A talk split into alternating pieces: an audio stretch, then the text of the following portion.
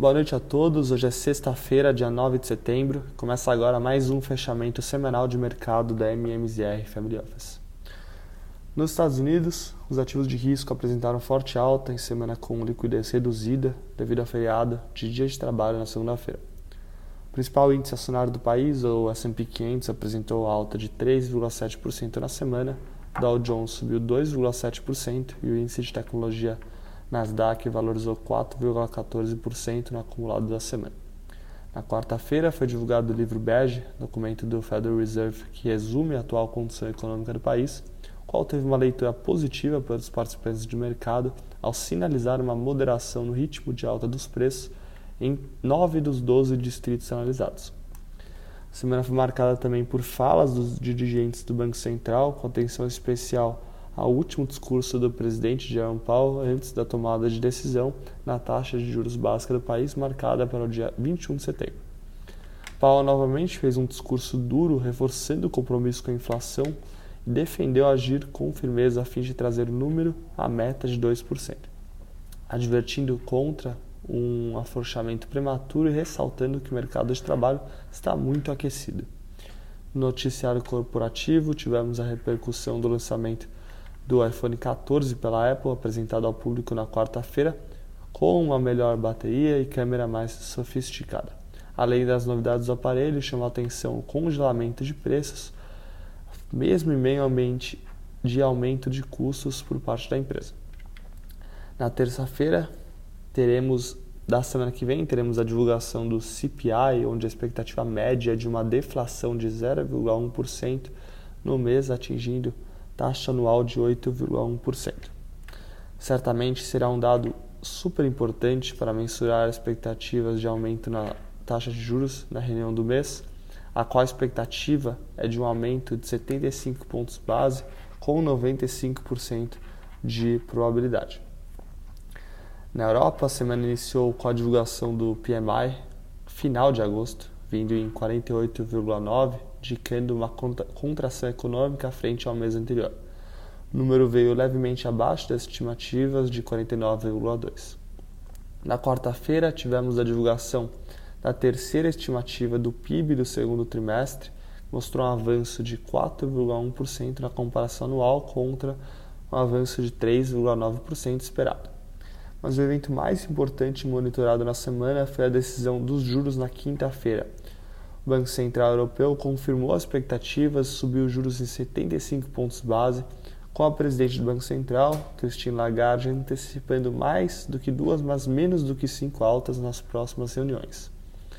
Além dos juros, o Banco Central Europeu cortou em mais de metade a projeção de crescimento na zona do euro, de 2,1% para 0,9% para 2022 em meio a um quadro de crise energética extremamente desafiador na região. O euro terminou a semana acima da paridade do dólar, a 1,02, mesmo a um Fed também agressivo ao longo da semana.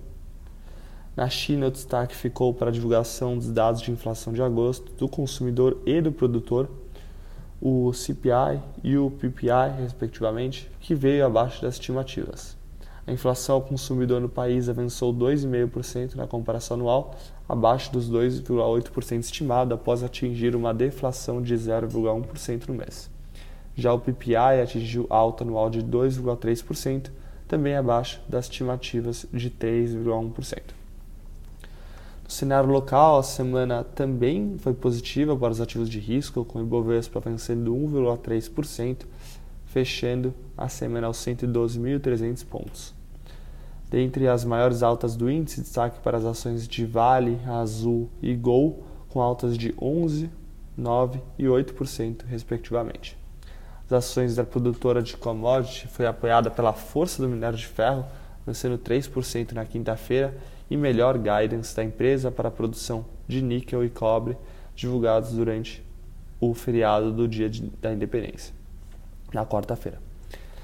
Já companhia, as companhias aéreas apresentaram boa performance com alívio do petróleo, com WTI acumulando queda mensal de 4% e o Brent caindo 4,5% até hoje ao longo do mês. De divulgação dos dados econômicos, destaque ficou para a divulgação do IPCA de agosto, divulgado hoje pela manhã e, conforme esperado, vimos uma deflação mensal de 0,36%, resultando em uma alta anual de 8,73% no índice de preços, em linha com o consenso do mercado.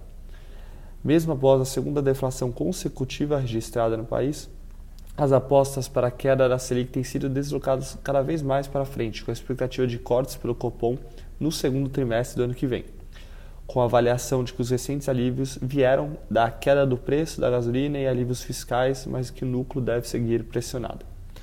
Na pauta política, a menos de um mês das eleições presidenciais, observamos multidões vindo às ruas em grandes, grandes cidades do país no feriado de quarta-feira, com o presidente Bolsonaro recebendo críticas por transformar um dia de celebração do bicentenário da independência em campanha eleitoral. Chamou a atenção também a promessa por parte do presidente em propaganda de televisão de aumentar o Auxílio Brasil em 200 reais, no total de 800 reais, para beneficiários que conseguirem um emprego. Em comparação, o ex-presidente Lula prometeu um adicional de 150 reais por criança, gerando grande, grande dúvida fiscal por parte dos participantes de mercado. No mercado de juros, tivemos um fechamento em todos os vértices a partir de janeiro 25, com leve abertura na ponta curta da curva. Para janeiro 23, o DI abriu 0,11% ao longo da semana, para janeiro 24 abriu 0,58%, cotado a 13,73% e 12,92% respectivamente. Por outro lado, eh, na ponta longa, vimos um achatamento com um DI para janeiro 31 fechando 2,13%, cotada a 11,49%.